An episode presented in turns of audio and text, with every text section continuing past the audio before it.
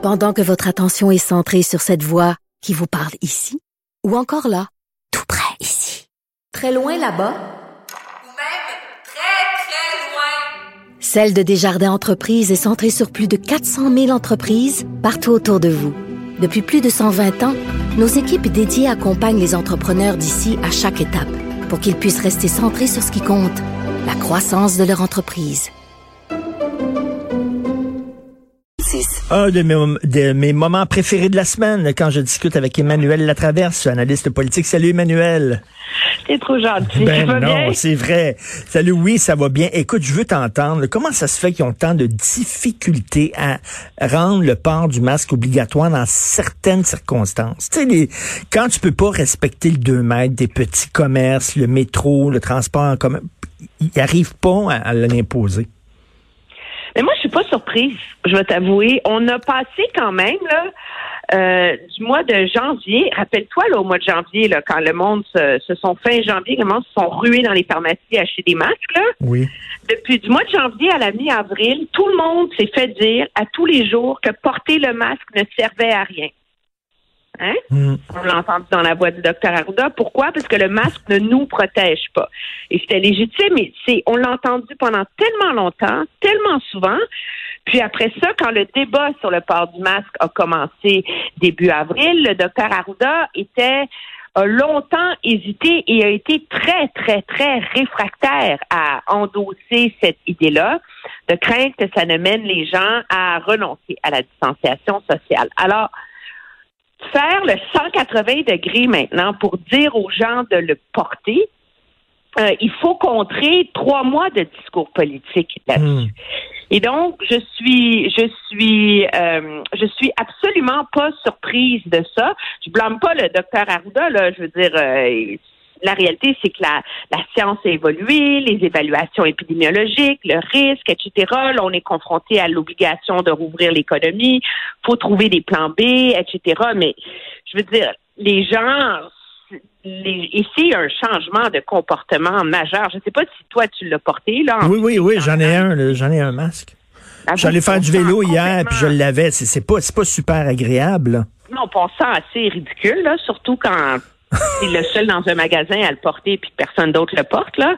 Alors, il y a, moi, je pense qu'il y a un, un gros, gros, une énorme campagne de, de publicité, de sensibilisation qui doit accompagner Mais- ça. mais- Et la réalité, c'est que je pense que c'est plus difficile à faire adopter dans les quartiers, euh, dans, dans les secteurs où les gens sont sont, sont, sont plus vulnérables, n'ont pas les moyens de s'en acheter, n'ont pas les moyens d'acheter du tissu, de courir à droite à gauche, de s'en faire à la maison. Alors, ça se fait pas en criant ciseaux, là, ça. Mais hi- hier, là, pendant le point de presse, je pense que c'est Louis Lacroix du réseau euh, Cogeco qui, qui a dit qu'est-ce que nous autres, on a compris au Québec qu'ils n'ont pas compris à Paris à New York. Parce qu'à Paris à New York, là, ils l'imposent dans, dans, dans- dans les transports en commun. Tu sais? Oui, mais Paris et New York, ils les achètent aussi, hein? Euh, c'est aussi ça. Et il y a encore, moi j'ai senti hier encore une forme de réticence dans le discours du premier ministre en disant portez-le, c'est une bonne idée, quand vraiment vous pouvez pas, la distanciation sociale. Le message pourrait être beaucoup plus clair, là. Hey, C'était du bout des Quand vous lèvres, sortez hein? chez vous, mettez le masque. Oui, c'était du bout ça, des lèvres hier. là. Vraiment, là, il parlait du masque, mais tu sentais que ça, ça, il tripait pas plus qu'il faut, là. Non, et de toute évidence, euh, il n'y avait pas, euh, il n'y avait pas investi euh, une immense euh, temps parce que quand on le regarde l'enlever le masque là, c'était comme toutes les contre-indications imaginables de ne quoi pas faire. Alors, moi, je pense que ça prend un message plus simple. là. Quand vous sortez de chez vous, portez le masque. Ça prend des campagnes de sensibilisation et surtout, je comprends très bien la mairesse de Montréal de dire on peut pas le rendre obligatoire si on ne le rend pas disponible. OK, mais, mais quand même, la justification en disant légalement, on peut pas l'imposer, ça tenait pas de bout de deux secondes, ça. Ben, ça, ça tient debout d'un point de vue, euh, d'un point de vue légal, je pense, en termes de la charte des droits et libertés. Non, non, mais là, là, on, a, on, on empêche les rassemblements. C'est une restriction là, des, des, des droits et libertés bien plus grave que l'obligation de porter le masque. Là. Oui, non, je suis d'accord, mais le gouvernement ne peut pas le rendre obligatoire s'il ne le rend pas disponible. Oui, ça c'est sûr, donc, mais... Il faut en acheter des millions et euh, il y a plein d'autres euh, juridictions euh, qui l'ont fait. Je sais plus si, où j'ai vu où est-ce qu'on en a acheté des lavables. Euh, qui peuvent être utilisés jusqu'à 60 fois, euh, etc. Mais il va falloir faire cet effort-là. Mais encore, encore une contradiction hier, tu sais, qu'on nous dit, que tous les Montréalais devraient aller se faire tester. Puis là, aujourd'hui, on voit les gens qui font les tests en disant, ben non, ben non, non, non, on teste seulement ceux qui ont des symptômes parce qu'on n'a pas suffisamment de tests. Donc, encore une différence entre ce qu'on dit au gouvernement et ce qu'on dit sur le terrain. Oui, et le gouvernement qui dit que les gens sont pas au rendez-vous, alors que la mairesse de Montréal-Nord dit que les gens sont au rendez-vous. Moi, je commence à me demander, et s'il n'y a pas une forme de déconnexion de, de du gouvernement mmh. face à la situation à Montréal, pas par euh, pas par manque d'intérêt ou quoi que ce soit, mais la réalité, c'est que c'est un gouvernement qui n'a pas d'élus sur l'île de Montréal, à part la mairesse Rouleau, là, mais elle peut pas être euh, la, la, la, ministre Rouleau. Mmh. Et il n'y a pas cette même sensibilité. Ils ne sont pas sur le terrain. Et est-ce que c'est ça qui contribue à créer euh, cette espèce de, de gouffre, tu sais, euh, et de et de rapport précis avec la situation? Je pense que la question se pose et dans ce contexte-là, je pense que c'est une excellente idée que M. Euh, Legault aille à Montréal jeudi, vendredi, parce que à un moment donné, on, on, traite Montréal comme un problème qui veut pas se régler et non pas comme une crise menaçante. Est-ce que tu vois la, mmh. la, la, nuance entre les deux? C'est comme, ouais, ça va pas aussi bien qu'on voudrait à Montréal.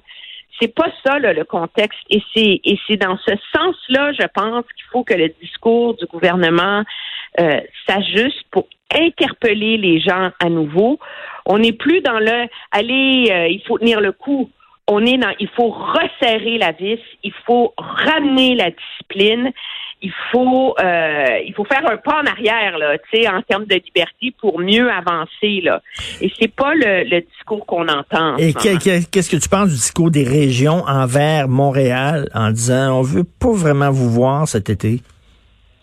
Ben, si j'habitais dans hmm. ces régions-là, puis que je voyais ce qui se passait à Montréal, euh, j'aurais peut-être la même euh, la même réaction. Je pense que M. Bérubé, ce matin, en point de presse à l'Assemblée nationale, avait une réflexion intéressante. Il dit aplanissons la courbe à Montréal, hmm.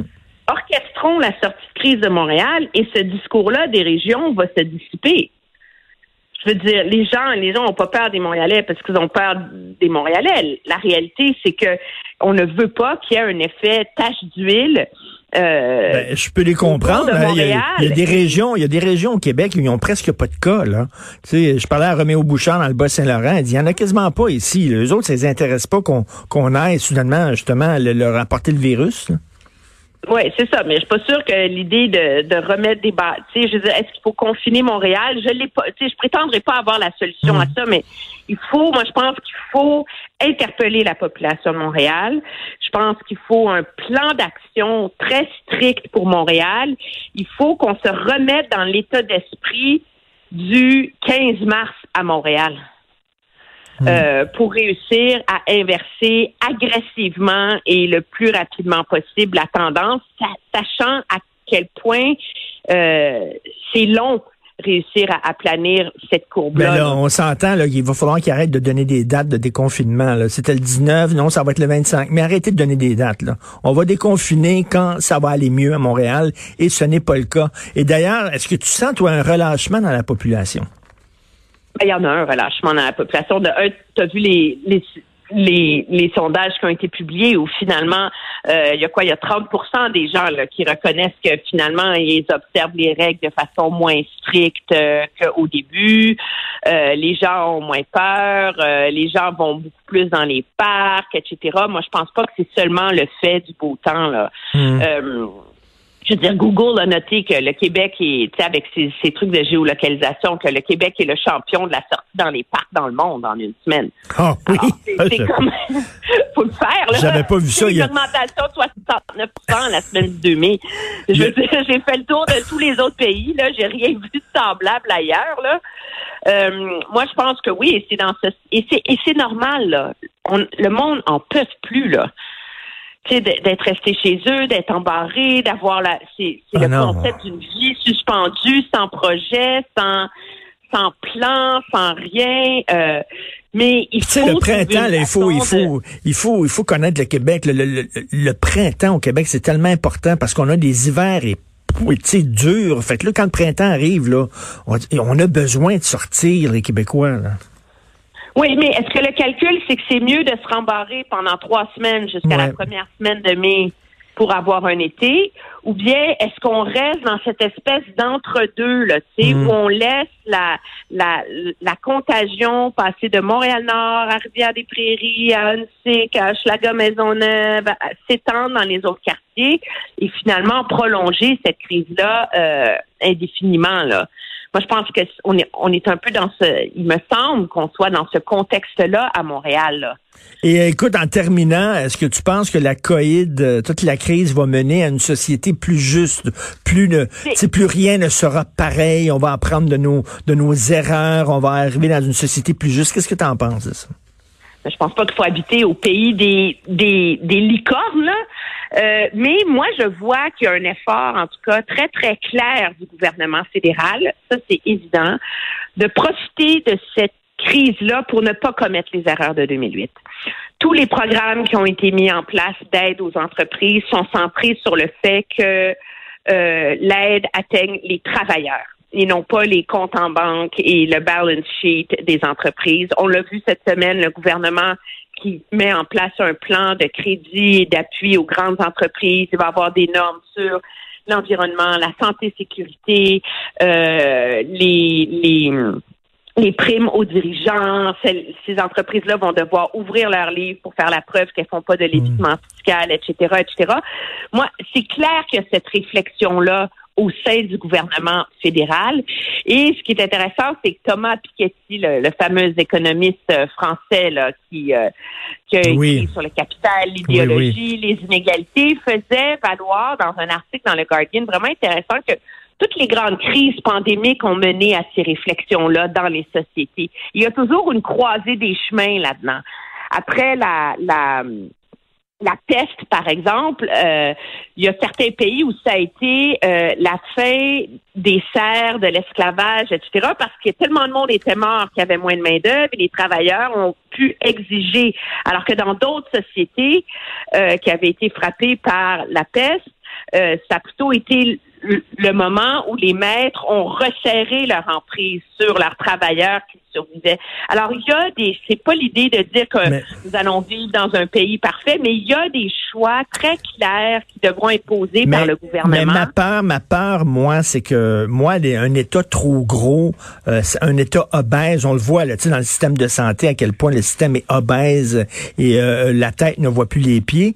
Moi, c'est que là, l'État est vraiment là, dilaté à son maximum. Là. On lui a donné plein pouvoir. Et euh, tu sais, quand tu donnes des pouvoirs à quelque chose, ben quand la situation se rétablit, euh, ben l'État ne veut pas perdre les pouvoirs que tu as donnés. Au contraire, elle veut les garder. Moi, j'ai peur qu'on se ramasse avec un État qui souffre d'obésité morbide là, en sortant de ça. Ben, c'est, le risque. Est-ce que quand le gouvernement fédéral aura-t-il le courage de fermer le robinet de l'aide? Hein? Mhm.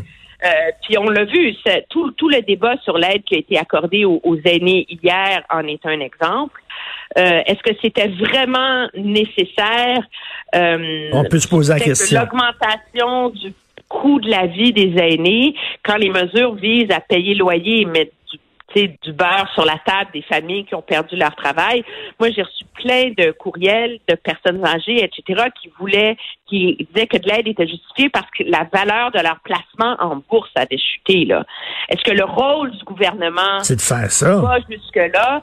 Ça doit faire partie Parce qu'à un moment, à un moment donné, il va falloir qu'il ferme le robinet. Puis tu le sais, là. euh, si, si toi, là, tu commences à, à porter le déjeuner au lit à ton chum tous les matins, tu fais ça pendant six mois, la journée où tu vas arrêter d'y apporter le déjeuner au lit à ton chum, il va dire, ben pourquoi?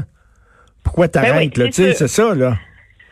Et donc, le, le, le premier test, je pense, du gouvernement, c'est de savoir s'ils vont renouveler indéfiniment, pendant combien de temps il va prolonger la PCU, euh, les subventions pour les entreprises, etc., etc. Euh, ça, ça va être très, très déterminant. Mais on voit déjà dans la logique d'intervention du gouvernement fédéral jusqu'ici de s'assurer que l'argent aille au bon endroit et que Hmm. cette crise-là ne devienne pas un prétexte pour accentuer les inégalités dans la société, comme ça a été le cas finalement après 2008 où les salaires ont pas beaucoup augmenté et où la, la finance Ben n'a oui. plus servi à créer de la richesse, des biens, des entreprises, euh, et etc., mais a, a servi à ne créer que de la richesse plutôt que de créer de la valeur aj- ajoutée dans la, dans la société. Tout et donc, fait. ça, moi, je pense que ça va être des réflexions déterminantes pour nos gouvernements dans les prochains mois. Mais merci beaucoup, Emmanuel, et bon port de masque. Merci. Ça me fait plaisir. Au revoir. Emmanuel Latraverse, merci.